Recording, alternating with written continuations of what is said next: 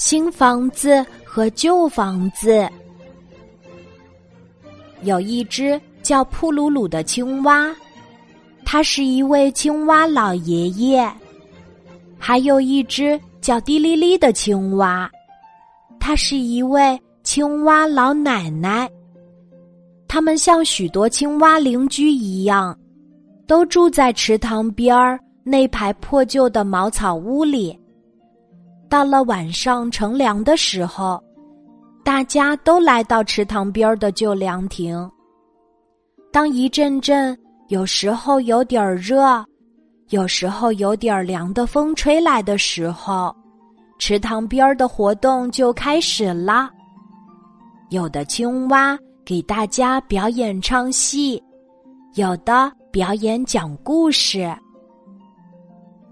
扑噜噜青蛙老爷爷和滴哩哩青蛙老奶奶，他们两个总是坐着听，不管是听戏还是听故事，反正静静的听就是了。这样的时光很美好。有一天，这个地方来了一位青蛙市长，他说：“哎呀，都什么年代了？”这些老青蛙们还住着旧房子呀，不行，不行！回到办公室里，青蛙市长下了一个命令：拆掉旧房子，填掉老池塘，给老青蛙们造一幢新大楼。青蛙们都高高兴兴的搬进了新大楼。扑噜噜青蛙老爷爷。和滴哩哩青蛙老奶奶也各自分到了一间房子，住在有空调的新房子里，再也不用到凉亭里去乘凉了。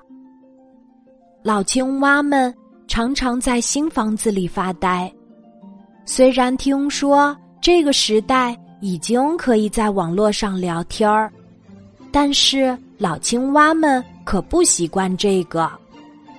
扑鲁鲁青蛙老爷爷和滴哩哩青蛙老奶奶虽然住在隔壁，却很难见到面。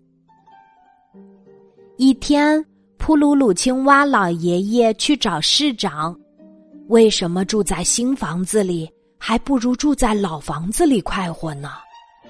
市长忽然明白了，原来住在新房子里的老青蛙。感觉到很孤单，市长又下了一道命令，在大楼的空地上，按老池塘的样子再造一个新池塘。当然啦，千万不能忘记再造一个凉亭。从此以后，一到乘凉的时候，池塘边儿又开始热闹起来。在这些老青蛙堆里。总有两只老青蛙，它们总是挨得很近的坐着，微笑的听着。不管是听故事还是听戏，反正静静的听着就是了。他们觉得很幸福。当然，他们就是扑噜噜青蛙老爷爷和滴哩哩青蛙老奶奶。今天的故事就讲到这里，记得在喜马拉雅 APP 搜索“晚安妈妈”，每天晚上八点，我都会在喜马拉雅等你，小宝贝，睡吧，晚安。